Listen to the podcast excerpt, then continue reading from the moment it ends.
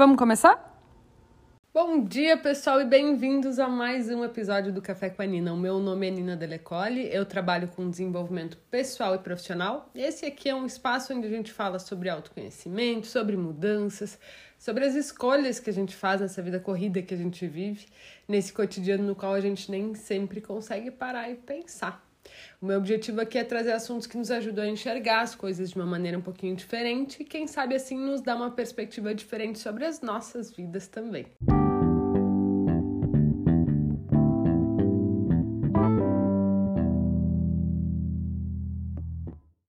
Gente linda, como é que vocês estão indo nesse dia? Eu tô gravando isso no dia 15 de dezembro, vai pro ar amanhã, dia 16, então como é que vocês estão? Se vocês estão ouvindo isso no dia 16, metade de dezembro, tá uma confusão, tá uma correria, tá de boa, como é que tá para vocês? Escutem, antes da gente entrar nesse episódio, no episódio de hoje, no nosso papo aqui com cafezinho, quero contar para vocês que esse vai ser o último episódio do ano. Eu vou tirar umas mini férias, vamos dizer assim, um pequeno hiato de duas semanas. Eu volto no começo de janeiro com a gravação dos podcasts. Inclusive, o episódio de hoje é todo sobre isso, todo sobre descanso, gente. Vamos fazer um episódio de fechamento do ano falando um pouquinho de autocuidado, falando um pouquinho sobre as coisas que a gente pode fazer para dar uma desacelerada aí nesse final de ano, porque depois das nossas férias, mini férias, vai depender de como for para cada um, mas 2021 vai estar tá aí, a gente vai precisar estar tá com toda a energia, né? Então, além da gente merecer, sim, todo mundo merece um descanso. Uh, é prudente, né? É prudente que a gente tenha um tempo para retomar as energias e, e, e tá de boa para começar o ano que vem. Então, vamos lá para um episódio de final de ano que eu pensei com muito carinho. O que, que eu posso fazer para fechar o Café com a Nina desse 2020? Como é que a gente pode ter essa, esse último cafezinho do ano? E pensei muito em vocês quando eu estava ouvindo um episódio do podcast da Brené Brown que se chama Unlocking Us. Ela tem dois. Ela tem Unlocking Us e ela tem um podcast que chama Dare to Lead, que é só sobre liderança, que é só no Spotify. Uh, os dois são muito bons para quem ouve podcast em inglês. No Unlocking Us ela fala mais de ela fala mais de assuntos diversos, assim, mais pessoais, às vezes mais de como é que a gente funciona. Ela traz mais experiências dela também e entrevistas muito legais sobre assuntos diversos. E no Dare to Lead, que é o podcast dela do Spotify, que ela fala só sobre liderança. Ela entrevista muita gente muito bacana também, mas aí numa coisa focada bem para liderança. Eu tava ouvindo Unlocking Us, ela tava entrevistando um cara chamado David Eagleman, que é um neurocientista. Ele é autor de um livro, ele tá lançando um livro e tal, e ele é professor de neurociência na Universidade de Stanford também. Ele é um cara com muita bagagem, com muita experiência, com muito conhecimento, e nesse papo dela uh, com ele, ela volta ao conceito de. Eu fiz um IGTV sobre isso há um tempo atrás, o conceito de FFTs, que ela chama de fucking first time. Aqui no podcast eu posso falar palavrão sem problema. uh, as fucking first times são todas aquelas primeiras vezes difíceis que a gente tem ao longo da vida e ela, ela fez um episódio no começo da pandemia falando sobre a quantidade de primeiras vezes que a gente está tendo nesse ano de 2020, um monte de coisa bem assustadora aconteceu. Acho que agora a gente já está menos assustado, né? Muito mais acostumado com, com, com essa realidade que a gente está passando.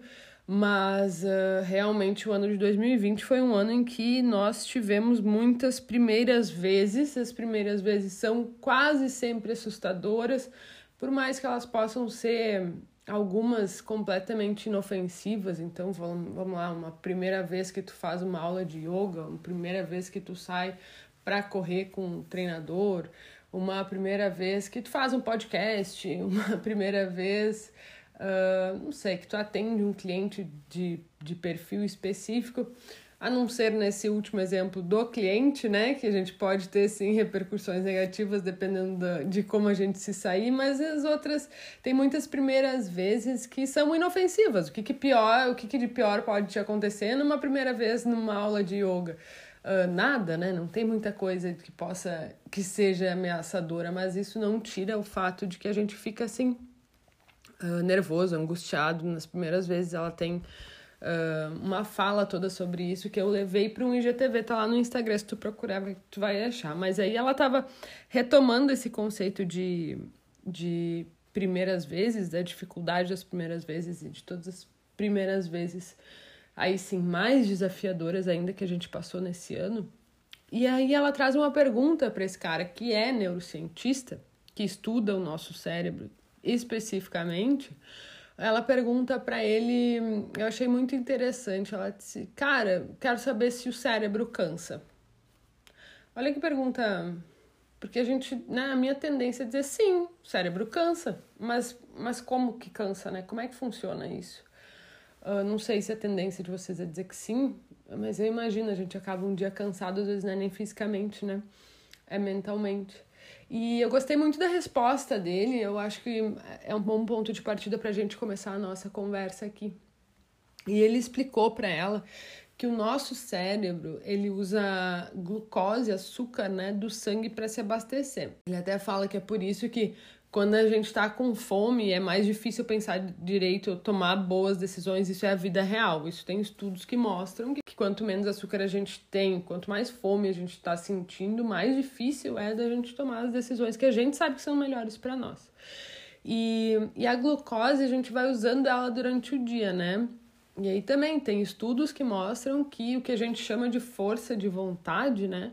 Ela vai baixando durante o dia e que as coisas da nossa lista que demandam mais força de vontade, aquelas que não são hábitos formados ainda, que a gente precisa se esforçar para fazer, elas deveriam, se a gente realmente quiser que elas sejam feitas, elas deveriam estar no início do dia. Então, se tu tá te acostumando a ir para academia, é melhor que seja no começo do dia, porque no final do dia tu não necessariamente vai poder contar com o mesmo estoque de força de vontade para para fazer isso. A gente comprovadamente tem um estoque maior de força de vontade no início do dia, tipo um tanque de combustível de carro, assim. A gente vai gastando e aí durante a noite a gente a gente abastece ele de novo. E aí de novo, por isso que é mais fácil que a gente ataque chocolate de noite que de manhã. Muito mais comum que a gente quando tá querendo prestar atenção na alimentação, dê uma escapada de noite, porque ali a gente já tá assim, a gente já tomou muita decisão, o nosso cérebro já tá cansado.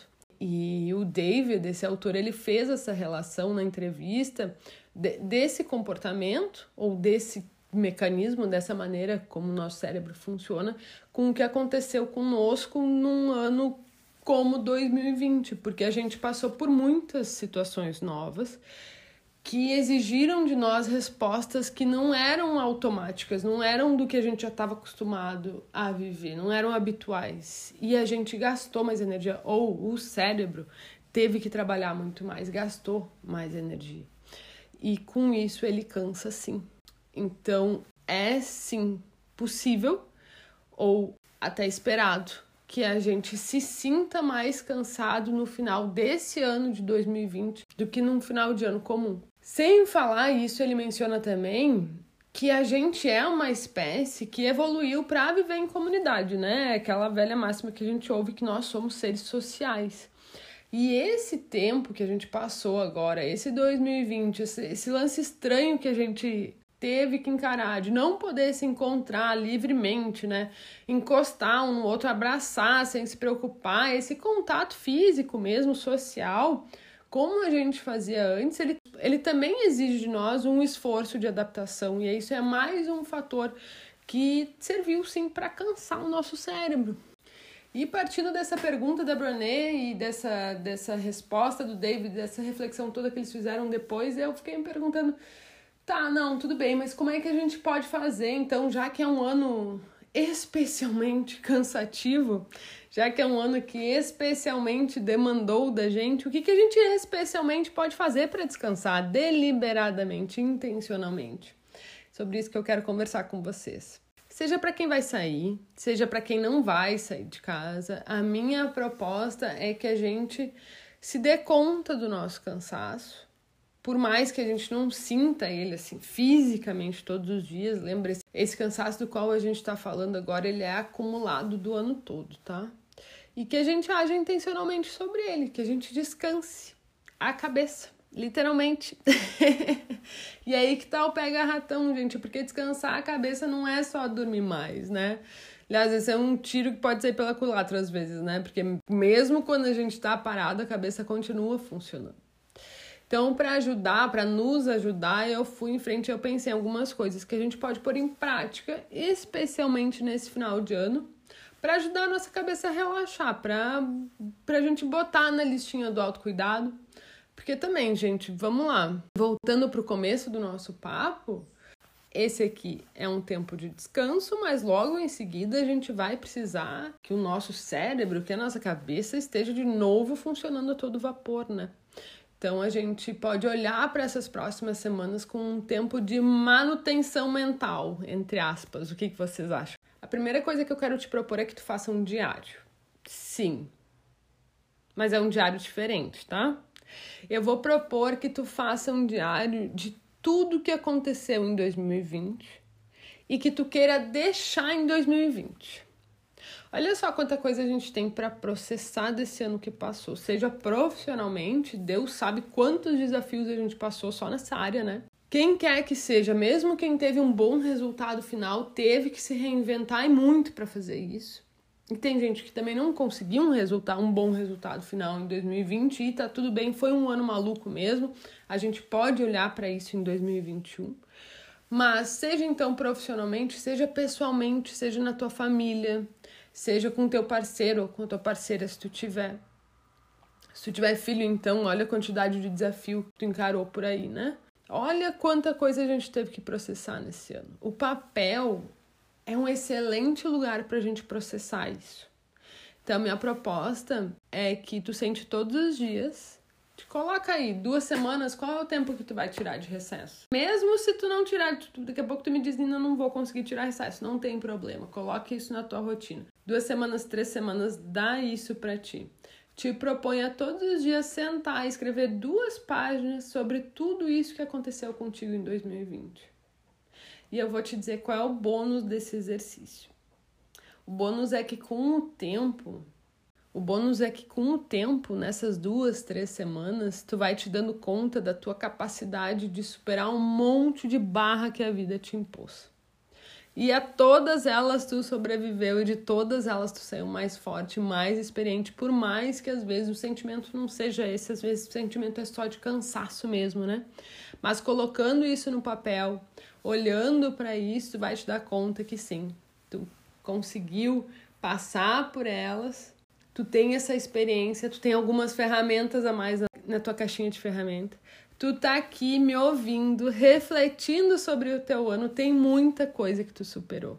E olha que presente legal de final de ano para ti mesma, que é colocar tudo isso no papel, fazer todas essas reflexões legais e deixar em 2020 tudo que tu não quer levar para 2021. Essa é a primeira coisa. A segunda coisa que eu vou te propor é sair para caminhar com máscara, na hora que o calor permitir, de preferência sem música, sem podcast e sem companhia. Ou melhor, com a tua própria companhia. Porque quem tem o hábito de caminhar sozinha sabe que o que a gente menos ouve é silêncio, né? a cabeça ela fica fervilhando. Tem as memórias que voltam, tem as discussões inteiras que acontecem entre nós e nós mesmas, né? O que menos dá é tédio, isso eu vou te prometer. Se tu não tem o hábito, confia em mim. Tem vários estudos, inclusive, que relacionam o movimento do nosso corpo, um movimento automático e repetido, tá? Tipo caminhada, não um movimento aquele que a gente tem que prestar atenção no que tá fazendo. Mas esse movimento automático e repetido com um tipo de aprofundado de reflexão que se passa na nossa cabeça. Por isso que eu tenho uma galera que estuda criatividade, por exemplo, que indica caso tu esteja bloqueado em algum processo, que tu levante e vai dar uma volta. As respostas, elas realmente vêm quando a gente está em movimento. Mas não é do céu que vem, tá? É pelo movimento mesmo que a gente faz. Tem muitas vezes que eu tô caminhando E aí, sem podcast, sem companhia, sem música, que eu fico pensando, me vem uma ideia e eu fico pensando, gente, como é que eu vou fazer para lembrar disso depois? Eu tenho que fazer uma notinha mental para não esquecer, porque tem algumas coisas muito bacanas que realmente vêm. Então, o segundo item na lista de descanso para a cabeça desse final de ano, de autocuidado, de presente para ti mesmo, pode parecer contraintuitivo porque tem a ver com movimento, mas funciona. Caminha todos os dias, 30 minutos por dia. Te dá isso de presente, eu tenho certeza que tu vai curtir. E por fim, gente, eu ia conversar com você sobre o caderno de gratidão, uma ferramenta lá da psicologia positiva que comprovadamente faz com que a gente tenha uma, um sentimento de satisfação e de felicidade aumentado. O fato da gente colocar no papel três, quatro, cinco coisas todos os dias pelo qual a gente é grato nos aumenta essa percepção de felicidade, nos deixa mesmo pessoas mais felizes. Esse reconhecimento, esse tirar um tempo para anotar, para pensar nas coisas boas que a gente que a gente passou naquele dia, as coisas boas que nos aconteceram, que a gente conseguiu fazer naquele dia. Uh, isso comprovadamente nos ajuda. Mas eu mudei um pouquinho essa história. Eu não quero falar de caderno de gratidão. Eu quero que a gente aproveite o espírito de final de ano, aproveite o espírito natalino. Eu tô rindo, mas é coisa séria. eu quero que a gente aproveite esse espírito natalino, por que não, né? Para transformar um pouquinho o caderno de gratidão em notas de gratidão. Eu acho que esse sim, é, eu não vou nem chamar de exercício. Esse isso é uma ação muito legal, tanto para nós quanto para as pessoas que a gente escolher. A minha proposta é que tu escolha três pessoas que fizeram parte do teu ano em algum momento super especial, super específico ou ao longo do ano em vários momentos, mas que tu escolha três pessoas e escreva mesmo uma nota para cada uma delas, com a intenção de mostrar o quanto tu é grato por ter tido aquela pessoa naquele momento ou por ter tido aquela pessoa na tua vida, porque que ela foi importante, qual foi a diferença que ela fez. E que tu entregue isso como um presente de final de ano. Eu acho que tem poucas coisas de verdade que nos marcam mais, tanto de fazer quanto de receber, do que do que um gesto como esse. Saber que alguém tirou um tempo para pensar em ti, para escrever e, e para te dar uma nota, uma cartinha sobre a tua importância na vida dela. acho que tem poucas coisas que nos marcam mais do que isso. E no final do dia, tudo que a gente dá de presente, que seja um, um presente físico, um objeto, uma experiência que seja, é pra gente. A gente está tentando transpor através de um objeto ou passar para um objeto que vai ficar com a pessoa o quanto ela significa para nós, o fato de que ela é importante para nós, o fato de que a gente é uma pessoa melhor, mais feliz por ter ela na nossa vida. Eu muito fico me perguntando por que não colocar isso em palavras mesmo. E o quanto é legal para outra pessoa ter acesso a esse nosso sentimento escrito, né? Então a terceira coisa que eu vou propor para vocês como um como um descanso para nossa cabeça no final de 2020 é uma nota de gratidão para três pessoas diferentes isso é um pouco, na verdade, é um pouquinho de descanso e mais uma sensação de satisfação muito grande, de felicidade muito grande, que eu tenho certeza que tu vai ter quando tu fizer esse exercício. E a outra pessoa, então, nem que se fala. Ó, vamos lá, foram três propostas que eu trouxe, nenhuma delas envolve dinheiro. Aqui é realmente ação, sentimento, autocuidado, mas eu acho que não necessariamente precisa ter a ver com investimento financeiro, tem muita coisa que a gente pode fazer por nós para que a gente para que a gente se trate como a gente merece, para que a gente se cuide, né? Que a gente se dê a condição de logo ali, quando começar o ano que vem, quando começar 2021, a gente possa dar o nosso melhor de novo. E para finalizar, para eu fazer a minha parte aqui, como eu não vou falar para vocês das três pessoas pela qual eu sou grata, acho que não tem muito sentido, né? Acho que eu vou fazer isso diretamente para elas. Mas para eu poder fazer minha parte aqui com vocês também, eu vou trazer uma listinha de gratidão para fechar o ano do Café com a Nina. Eu vou listar três coisas pelas quais eu sou muito, muito grata e começando pela atenção de vocês aqui comigo, pela companhia de vocês, por ter esses, às vezes, 20 minutos, às vezes 30 minutos, às vezes mais, quando eu tô conversando com alguém, a conversa sempre se alonga porque é muito gostoso. Mas eu sou muito, muito grata por ter a companhia de vocês aqui, por ter. Eu encaro, eu já falei isso para vocês aqui, mas eu encaro vocês como uma parte desse projeto junto comigo. As nossas trocas são muito legais e eu tenho uma gratidão enorme por isso. A minha segunda, meu, o segundo item na minha listinha de gratidão é pela minha saúde e pela saúde dos meus amigos, da minha família, das pessoas que são próximas a mim. Eu acho que nesse ano de 2020, saúde tem que estar tá na nossa prioridade de agradecimento, né? Não tem como ser diferente. Olha tudo que a gente viu acontecer.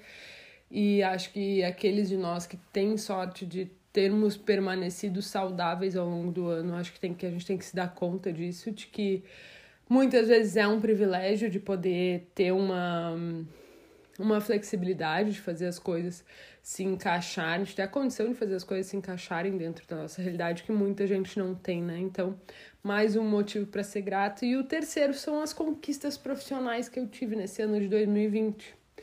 Esse ano de 2020 realmente profissionalmente foi muito positivo para mim. Eu sei o trabalho que isso envolveu, eu sei as pessoas que me ajudaram a ter essas essas conquistas. Acho que isso é uma outra coisa muito legal da gente pontuar. Tem o nosso esforço pessoal e profissional e a nossa atenção e as nossas horas trabalhadas e tudo isso. E tem todas as pessoas que nos ajudam, né, de uma maneira ou de outra. A gente nunca pode esquecer que a gente não faz, por mais que a gente trabalhe sozinho, a gente não faz nada sozinho, a gente precisa da nossa rede. Então, acho que minha, o meu terceiro item são as conquistas profissionais de 2020 é a rede que eu tenho perto de mim. Fecho aqui a minha listinha, gente. Um recado final para a gente encerrar esse último Café com a Nina de 2020. Eu estou fazendo as sessões de avaliação inicial dos processos de coaching que vão começar em fevereiro, porque para janeiro eu não tenho mais, dezembro já tá na metade, né? Não tenho mais vaga, janeiro também não tenho mais vaga, mas fevereiro eu tenho vagas. Então, para quem quiser começar em fevereiro, as sessões de avaliação já estão acontecendo. Me procura lá no Insta, meu arroba é Nina Delecole. Vamos conversar sobre isso. Vamos começar o ano de 2021 alinhando tudo que precisa ser alinhado, tá? Gente, contem comigo para isso. Quero deixar um beijão enorme para vocês. A gente continua conversando lá no Insta, mas um ótimo final de ano para todo mundo e a gente se vê em 2021, gente. Um beijão e até o ano que vem.